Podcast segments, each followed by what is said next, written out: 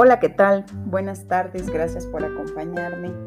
El día de hoy voy a dar lectura al capítulo 1 del libro titulado Tiende tu cama. Esta lectura está dedicada especialmente a mis alumnos de la Escuela Preparatoria Oficial número 158. Así que comenzamos con el prefacio. El autor de este libro es William H. McRaven.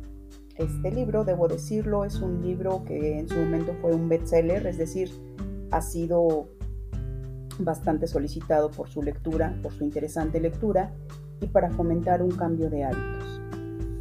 Bien, entonces comenzamos.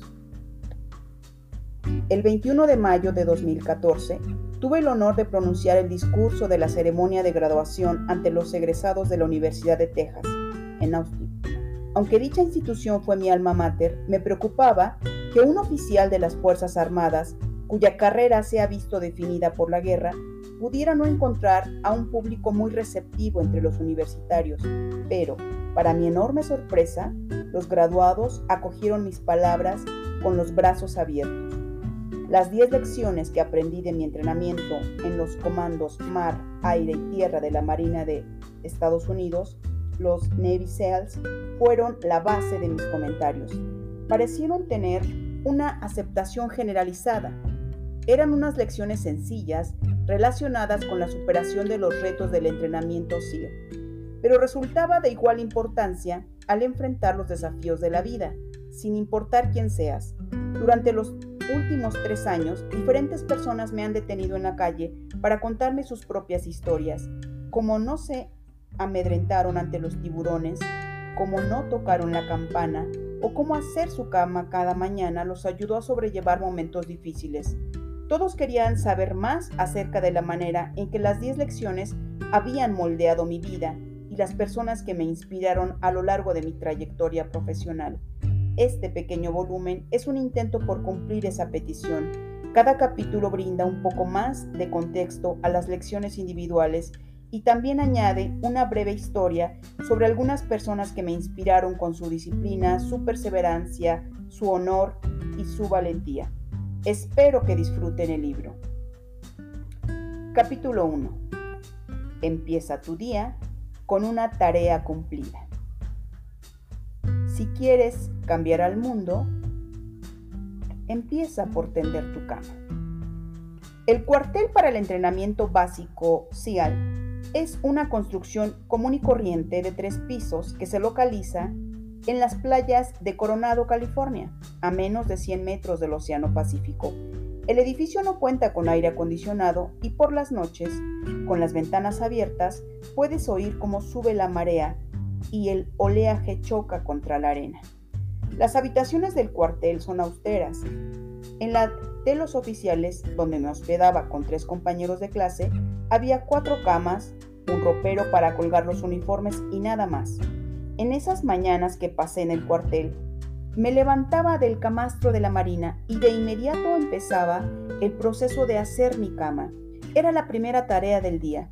Yo sabía que estaría atestado de inspecciones del uniforme, largas sesiones de natación, carreras aún más largas, travesías por la pista de obstáculos y el hostigamiento constante de los instructores del comando de élite. ¡Firmes!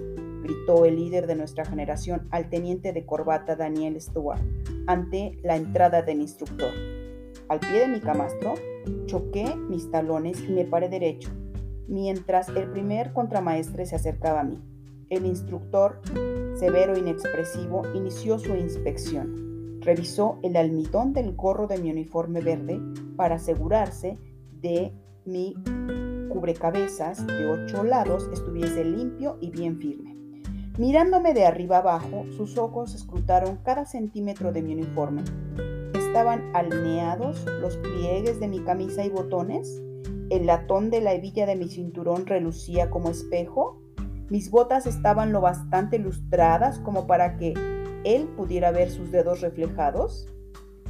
Satisfecho de que yo hubiera alcanzado los elevados estándares que se esperaba de un CIAL en entrenamiento, pasó a inspeccionar la cama.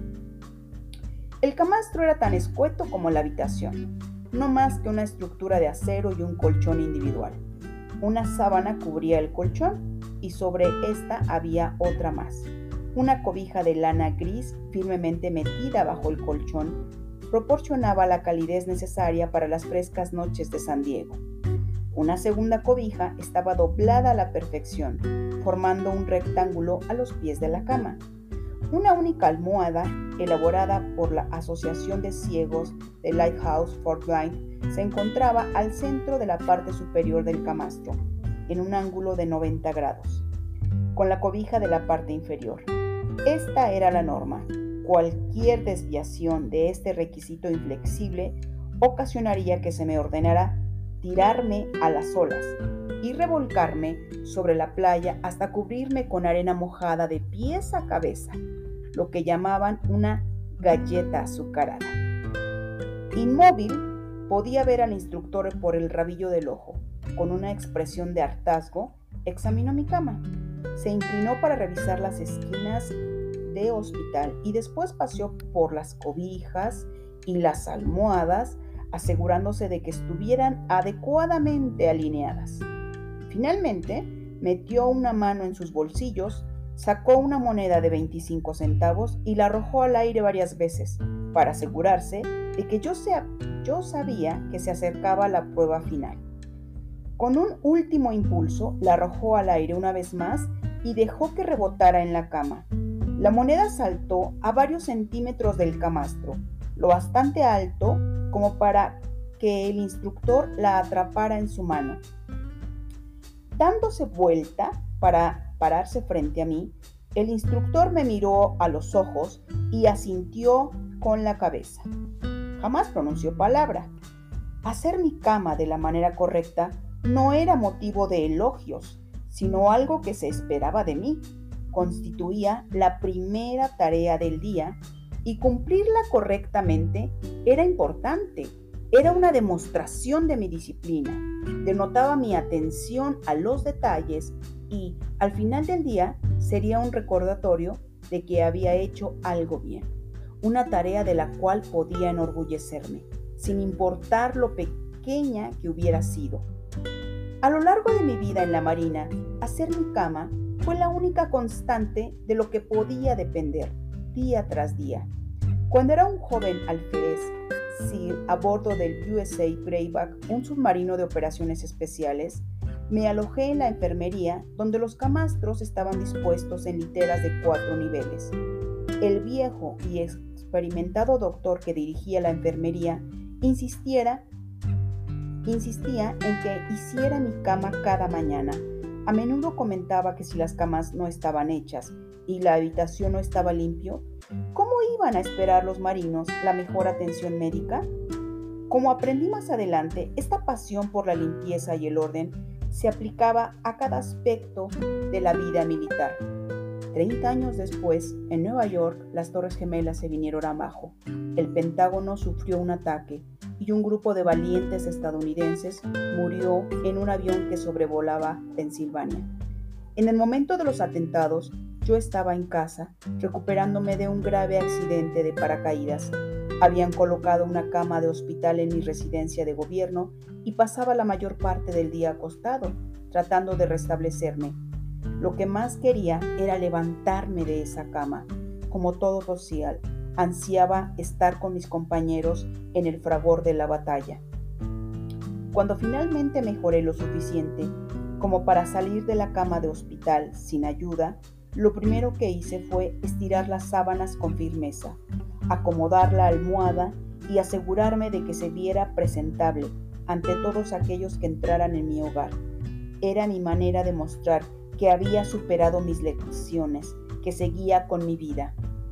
Cuatro semanas del 11 de septiembre fui transferido a la Casa Blanca, donde pasé los siguientes dos años en el recién formado Departamento de Lucha contra el Terrorismo.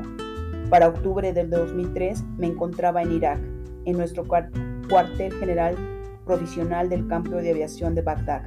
Durante los primeros meses dormimos en catres que nos proporcionó el ejército. Aún así, al despertarme cada mañana, enrollaba mi saco de dormir, colocaba la almohada en la parte superior del catre y me preparaba para el resto del día. En diciembre de 2003, las fuerzas militares estadounidenses capturaron a Saddam Hussein. Mientras estuvo recluido, lo mantuvimos dentro de una pequeña habitación. Él también dormía en un catre del ejército, pero con el lujo añadido de unas sábanas y una cobija.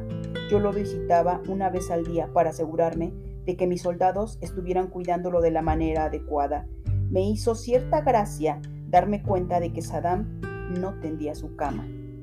Las cobijas siempre estaban arrugadas a los pies de su catre y rara vez parecía interesado en arreglarlas. Durante los siguientes 10 años tuve el honor de trabajar con algunos de los mejores hombres y mujeres de Estados que Estados Unidos haya producido jamás, desde generales hasta soldados rasos, desde almirantes hasta marineros reclutas, desde embajadores hasta mecanógrafos de oficina, los estadounidenses que fueron desplegados en el extranjero en apoyo a las fuerzas, en apoyo a los esfuerzos bélicos, acudieron por voluntad propia e hicieron grandes sacrificios para proteger nuestra nación. Todos entendieron que la vida es difícil y que en ocasiones podemos incidir poco en el resultado de nuestro día. En tiempos de guerra mueren soldados, las familias lloran su ausencia y los días son largos y están colmados de momentos de ansiedad. Buscas algo que pueda ofrecerte consuelo, que pueda motivarte a iniciar el día, que pueda brindarte una sensación de orgullo en un mundo a menudo pavoroso. Esto no se limita al combate. La vida diaria necesita ese mismo sentimiento de estructura. Nada puede reemplazar la fuerza y el solaz de la propia fe pero a veces el simple acto de hacer la cama puede darte el impulso que necesitas para comenzar tu día y proporcionarte la satisfacción necesaria para darle un final adecuado. Si quieres cambiar tu vida y posiblemente al mundo, empieza por tender tu cama. Bien, hasta aquí llegó el capítulo 1. Nos vemos en la próxima lectura. Lindo día.